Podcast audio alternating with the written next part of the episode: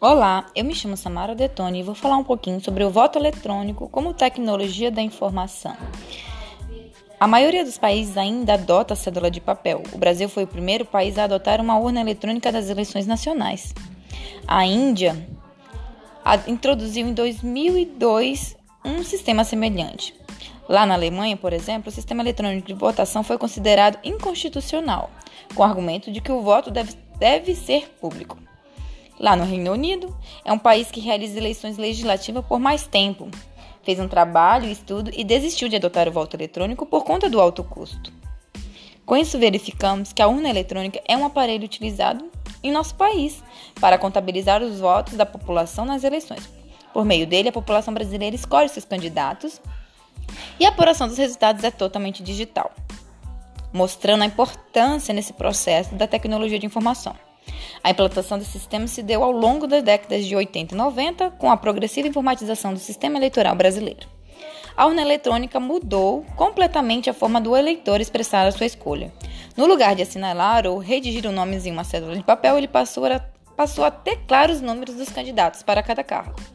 Outra mudança é que o eleitor tem de compulsoriamente expressar a escolha para um cargo para poder votar no, no cargo seguinte. Por exemplo, em uma eleição municipal, só depois de digitar o número do vereador é aberta a janela para o voto do prefeito.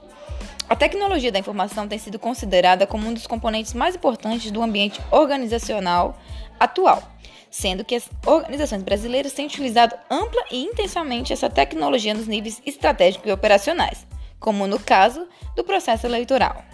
Uma forma de manter a credibilidade de um órgão público que controla um processo organizacional relacionado às eleições é desenvolver um sistema de base de dados eficiente, cadastramento eleitoral com maior precisão possível, com o objetivo de viabilizar uma eleição e apuração dos votos com a menor margem de erro aceitável.